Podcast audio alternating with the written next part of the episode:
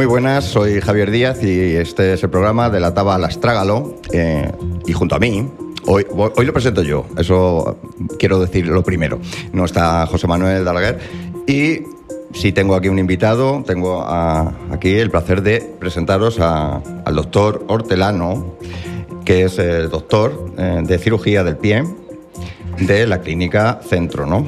Eso es, correcto. ¿Qué tal? Encantado. Muchas gracias por la, por la invitación y nada, vengo a hablar de, todo lo que necesitéis saber acerca de, del pie y tobillo. Yo soy cirujano, como has dicho, en la unidad de pie y tobillo de Clínica Centro, junto a mi jefe, el doctor Navarro. Y, vamos a hablar eh, y profundizar en cualquier tema que queráis. Pues mira, la, primera pregunta es eh, muy joven, ¿no? Para ya ser cirujano. sí, bueno, yo tengo 34 años, eh, estudié medicina en la Universidad de Valencia. Eh, me formé como residente durante cinco años en, La Fe, en el Hospital La Fe de Valencia, y, luego ya pues, eh, con 30 más o menos, eh, pues hemos venido a Madrid a, operar y a hacer cirugía de pitobillo aquí en la clínica. Pues supongo que em, con, esa edad debe de ser un muy buen doctor. Con lo cual debe de haber ahí en Clínica Centro mm, los mejores doctores, ¿no? En este caso, de, lo que trata de que son todos los problemas, ¿no? Y todas las patologías del pie. Eh, exacto, sí. en Clínica Centro eh, tiene una fama a nivel eh, España y, mundial que ya es de sobra conocida y hay unos grandísimos profesionales en, todas las unidades. es verdad que soy más joven quizá que el resto, pero bueno, lo importante es la experiencia se va cogiendo poco a poco con, los años y yo creo que también es muy importante el trato humano y cercano con los pacientes y tener empatía para, intentar solucionar los problemas con los que vienen a la consulta. A mí eh, me gustaría hablar eh, hoy en esta entrevista eh, sobre mm, esos problemas, esos mm, que afectan sobre todo al, tobillo, pero más al, me refiero al tema deportistas, ¿no? O deportes en general. Yo he hecho mucho deporte, he hecho judo mm, toda mi vida, he hecho boxeo y he tenido problemas de tobillo, he tenido esguinces y además mm, siempre en el mismo, no sé por qué. Y, la, verdad que eh, ha sido, fue duro la, época y, entonces es un tema que creo que es interesante, ¿no? Sí, yo creo, como dices, el, esguince de tobillo puede ser la patología más frecuente en las puertas de urgencias y también de las patologías que vemos en consulta que, más revisiones conlleva a los pacientes. Y como dices, en, la práctica deportiva pues es muy habitual que, cualquier eh, deportista pues a lo largo de su vida tenga algún esguince.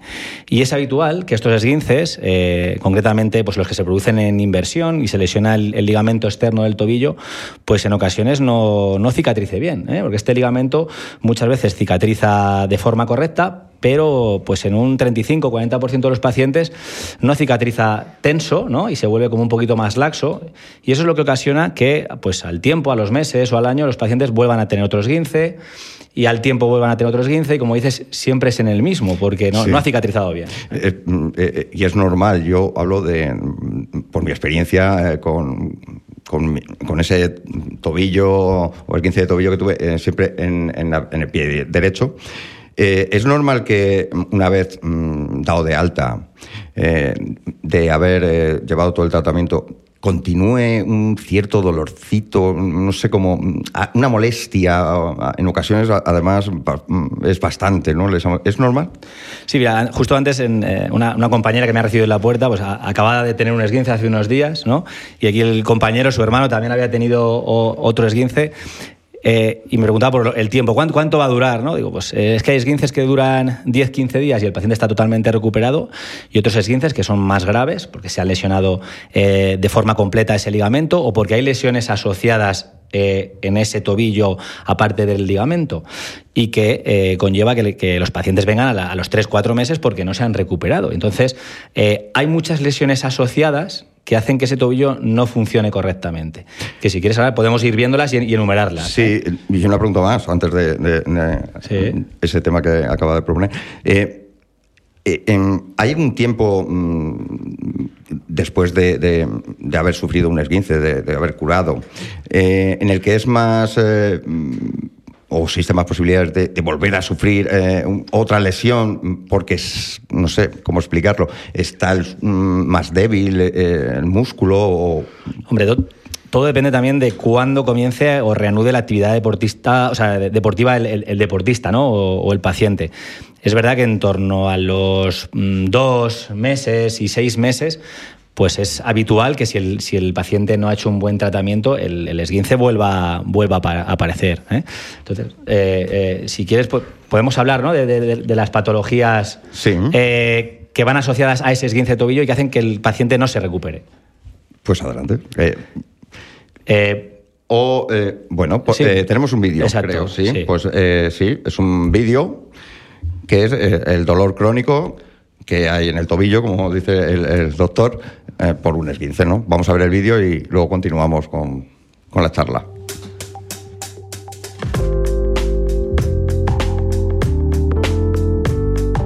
Hola a todos, soy el doctor eh, Sergio Hortelano, cirujano de la unidad de pie y tobillo de Clínica Centro y hoy vamos a hablar sobre el eh, dolor crónico de tobillo tras un esguince. Es muy frecuente ver en consulta a pacientes que han tenido eventos traumáticos o esguinces de tobillo y que no se recuperan en un periodo entre 3, 8 o 10 semanas. Son pacientes que siguen teniendo dolor, vienen a la consulta porque no saben qué les pasa, no se recuperan de ese esguince que normalmente piensan que eh, se deben haber recuperado en 10, 15, 20 días. Eh, los esguinces de, tobillo a veces eh, conllevan otro tipo de patologías asociadas y es lo que debemos intentar averiguar o descubrir en la consulta. Aparte del esguince típico de tobillo, ¿eh? en el que se lesiona el ligamento lateral externo, también se puede lesionar el ligamento medial del tobillo o eh, los ligamentos de la sindesmosis. Aparte de estas lesiones ligamentosas, puede haber otras lesiones asociadas, como pueden ser lesiones del cartílago, es lo que llamamos las lesiones osteocondrales, que pueden encontrarse en el astrágalo y en la tibia. También podemos encontrar lesiones como es el edema óseo, son traumatismos del hueso, ¿eh? cuando se produce ese esguince. El edema óseo viene a ser como el hematoma dentro del hueso. Se produce una presión dentro de, dicho hueso que provoca dolor. Y a veces este edema óseo tarda en recuperarse entre 6, 8, 10 meses y a veces incluso más. Otro tipo de lesiones que pueden ir asociadas a estos esguinces de, tobillo son las lesiones también de los tendones peroneos. A veces puede haber pequeñas eh, tenosinovitis, tendinitis, inflamaciones de ese tendón o pequeñas roturas parciales o roturas completas. Aparte de estas patologías, también podemos tener asociadas lesiones en la parte de atrás del tobillo. Depende del mecanismo de producción. Puede haber el síndrome de Ostrigon, que es un pequeño huesecito que tenemos ahí, o el síndrome de la cola de astrágalo, que puede volverse eh, doloroso. También podemos tener eh, otras patologías a raíz de ese esguince que pueden provocar una inestabilidad del tobillo es decir, que ese tobillo se quede dolorido, quede un ligamento un poco laxo y el paciente tenga episodios de inestabilidad o de sensación de que se le va, se le va el pie, ¿eh? lo, que llamamos el giving way. Y aparte también podemos tener dolores crónicos laterales como consecuencia de esa cicatriz que se ha producido en exceso y molesta o puede pinzarse y lo que llamamos el impeachment de tobillo.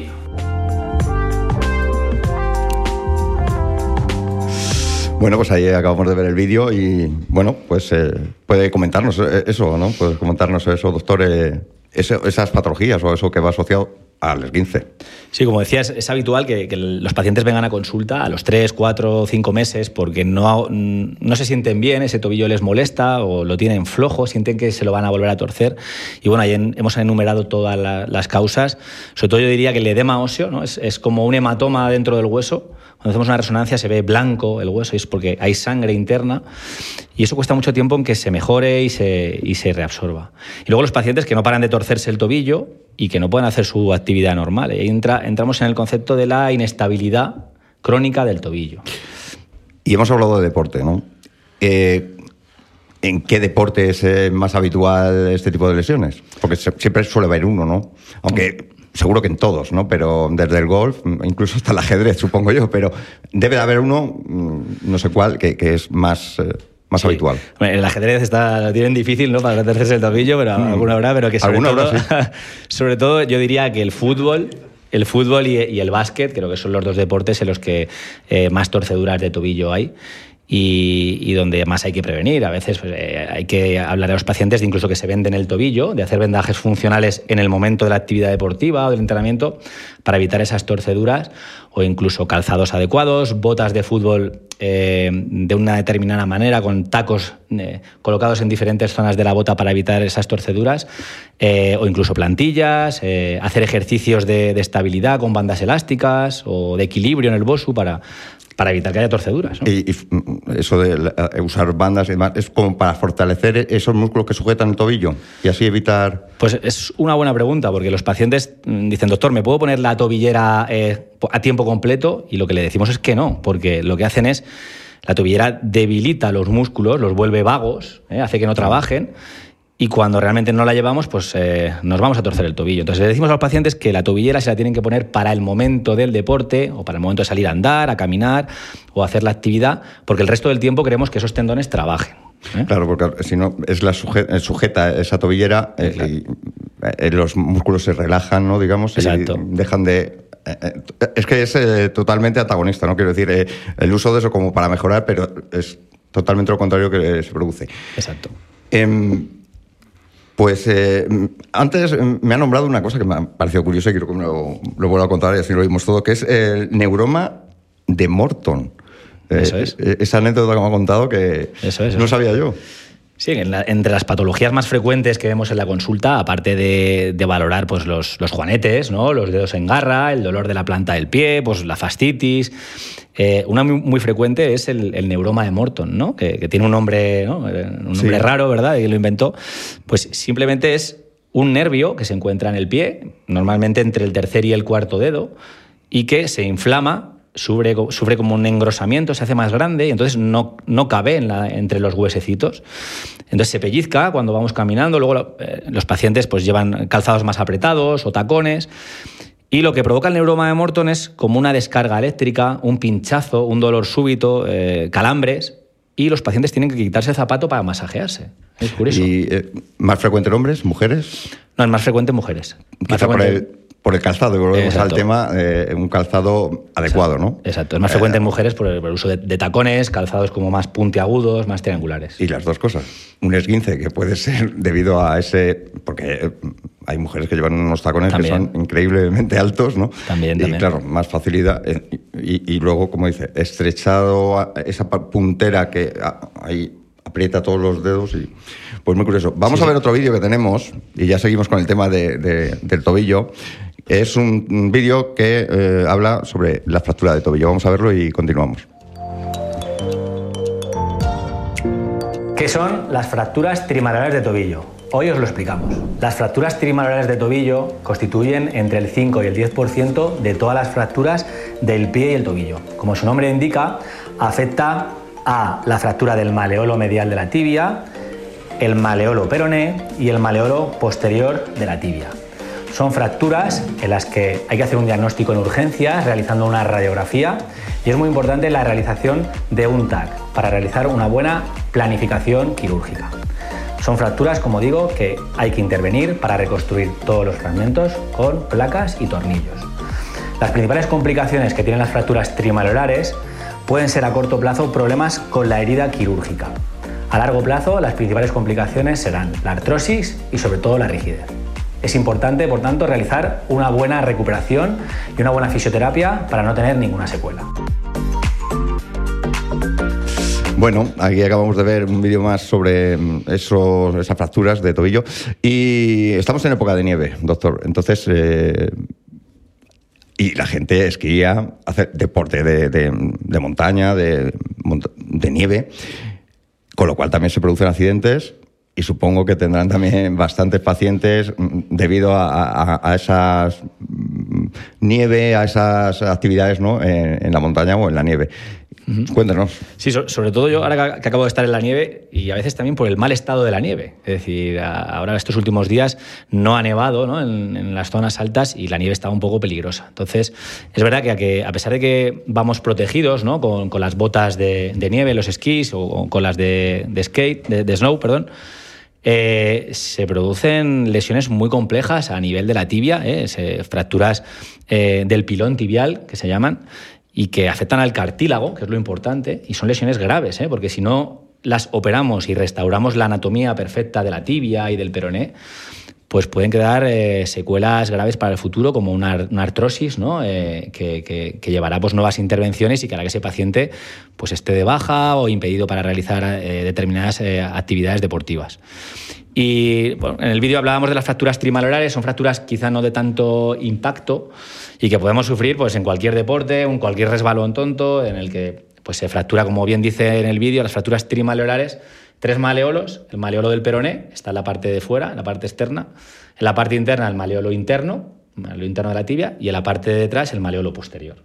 hace eh, un completo, ¿no? Una reconstrucción completa de, los tres maleolos. ¿no? Dice, eh, dice, el doctor que no, es muy... Pues eh, será para que lo ve desde fuera, porque el que lo sufre de, de, dolor, madre mía. Yo también esquiando tuve un accidente no me partí una pierna, sino varias costillas de, ese estupendo y grandísimo estacazo que me di, ¿no? Yo, te reconozco que cada vez eh, que esquío voy con más cuidado. Eh, pues ya sabemos lo que, lo que hay, tratamos esas lesiones y, cada vez con más miedo que otra cosa. Em, podemos hablar, si quiere, del dolor de, del, dolor posterior de Aquiles, de, ese lugar, ¿no? De, ese, Exacto, esa parte del, pie. La tendinopatía de, Aquiles es eh, otra de las patologías frecuentes en, la consulta, ya que la gente es muy deportista, la gente cada vez corre más, corre más carreras. Eh, empezamos por la 5K, 10K, medias maratones ¿no? y maratones, y, es un tendón que castigamos bastante. ¿eh? Entonces es habitual tener inflamaciones del tendón de Aquiles, por así decirlo, en el cuerpo del tendón. Son tendinopatías que llamamos no insercionales, que no, están en la inserción del, del calcáneo. Otra inflamación que se puede provocar en la zona de abajo, de donde se inserta en el calcáneo, en el hueso del talón, que son las tendinopatías insercionales. Y pueden ocurrir ahí eh, varias cosas. Es que hay un huesecito que se llama Haglund, eh, por el que lo inventó, ¿no? Y ese huesecito eh, va rozando en el tendón y va provocando como un, engrosamiento en la parte de atrás. Y también puede haber calcificaciones insercionales que, provoquen dolor en, esa zona. Claro, debido al movimiento quizás, ¿no? Y ese roce hace como mm, un callo. Claro, va, formando una inflamación, va haciendo un callo de, hueso, ese jalón se va haciendo más prominente y a su vez el tendón de Aquiles se va haciendo más prominente por la inflamación. ¿eh?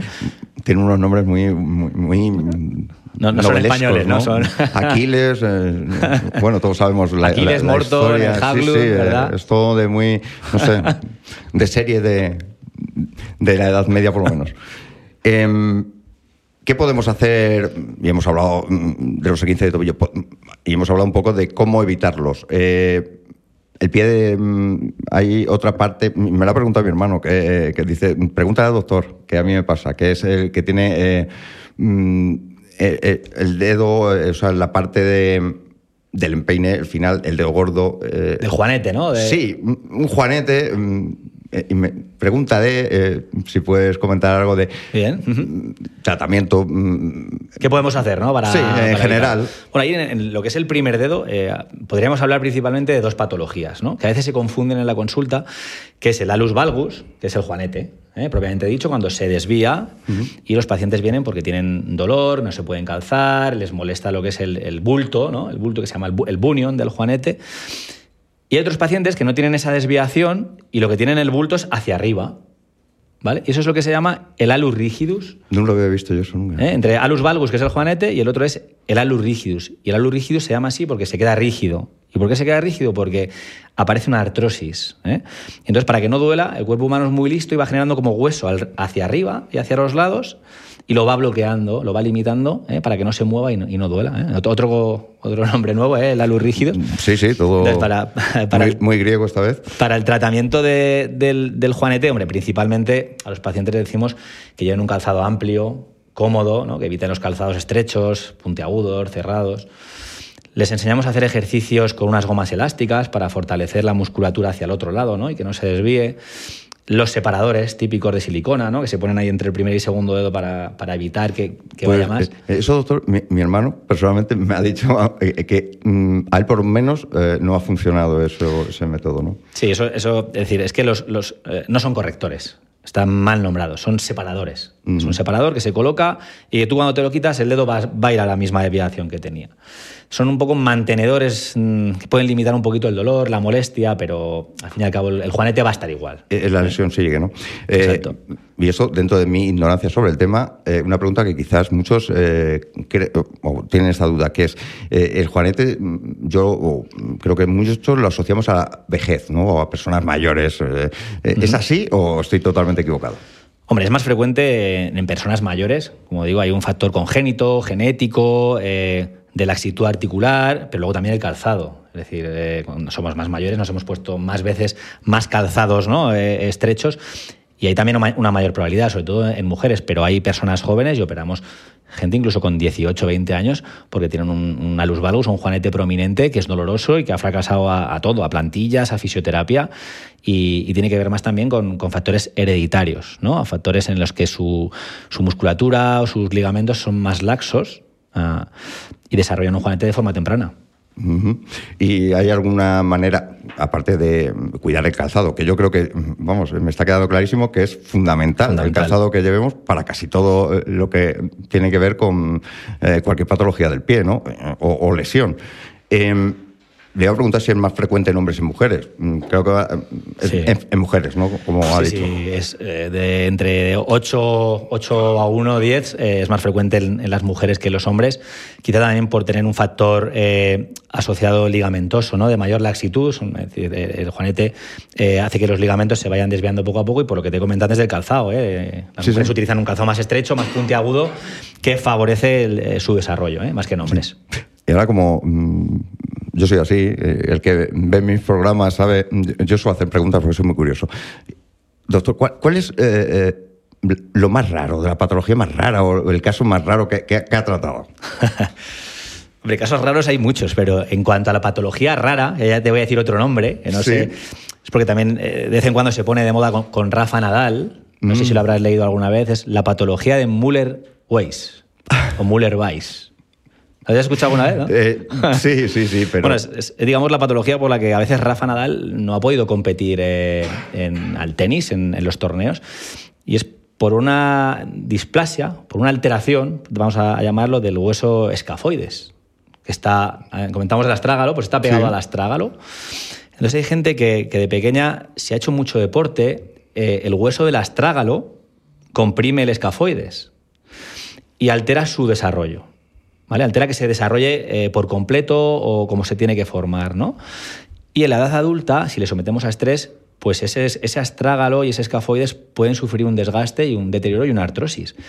Y es por eso que eh, Rafa Nadal a veces no puede competir porque, eh, digamos, esa articulación o ese hueso tiene, está, está, con un cierto desgaste. Es, es, una lesión poco habitual, ¿no? Sí, no, es una lesión poco frecuente, no, es, es, muy rara, sí, sí. Y yo tengo en los eh, codos eh, bursitis en las rodillas. Me pregunta, eh, ¿en los tobillos también puede mm, darse esto, mm, o esta, este, esta, enfermedad o este trastorno? Este es quizás menos frecuente, es más frecuente en el codo, ¿no? porque estamos apoyándolo constantemente pues, o en las mesas, ¿no? o gente que estudia, o las rodillas en, en la zona de la rótula, gente que, que trabaja, digamos, de rodillas, ¿no? O gente que se arrodilla más, o en misa, por ejemplo, ¿no? Pero en el tobillo como tal, bursitis mm, es más infrecuente. Quizás sí en el juanete, ¿eh? Mm. Eh, es la zona donde, en el bunion, donde más bursitis aparece, justamente porque roza el bulto del juanete, del primer metatarsiano, roza con el calzado y se forma esa bursitis de, del bulto del Juanete, del Bunion. ¿eh? yo, en mi caso es por hacer deporte, que dicen que es salud, pero yo tengo un montón de, mm, de cosas eh, que, me han salido debido a hacer eh, deporte, ¿no? Pues, mm, ¿quiere mm, aclarar algún tema o algún tema específico que quiera contarnos? Bueno, hemos tratado un poco el tema de los esguinces, ¿no? de los juanetes, de la lurigidus, de la tendinopatía de, Aquiles. A ver, podemos hablar de la patología quizá que es más frecuente y que más operamos, que es el, juanete, los dedos en garra ¿no? y la metatarsalgia. ¿Eh? La metatarsalgia hay que diferenciarla de la fascitis plantar. ¿vale? Es un dolor más en la zona de los dedos, de la planta de los dedos. De la planta. De la planta de los dedos. Y la gente refiere ahí como una especie de bulto cuando camina, se, sienten un escozor. No es el neuroma de Morton, ¿eh? es un dolor diferente, pero todo viene provocado por, por, el juanete. El juanete, digamos que es el primero que se desvía y dice yo ya no apoyo más, yo ya me voy de vacaciones. y, empiezan a apoyar el resto de los dedos. Entiendo que debido a, mm, ese mm, juanete, eh, eh, el quizás no, el, no tratarlo o no tratarlo debidamente o, a tiempo, va produciendo otro tipo de, patologías. Correcto, correcto. Eh, pues el, primer desarrollo normalmente suele ser el, no siempre, eh, pero eh, la desviación del juanete, que a veces puede ser indolora. Y después viene el dedo en garra o el dolor de debajo del segundo metatarsiano.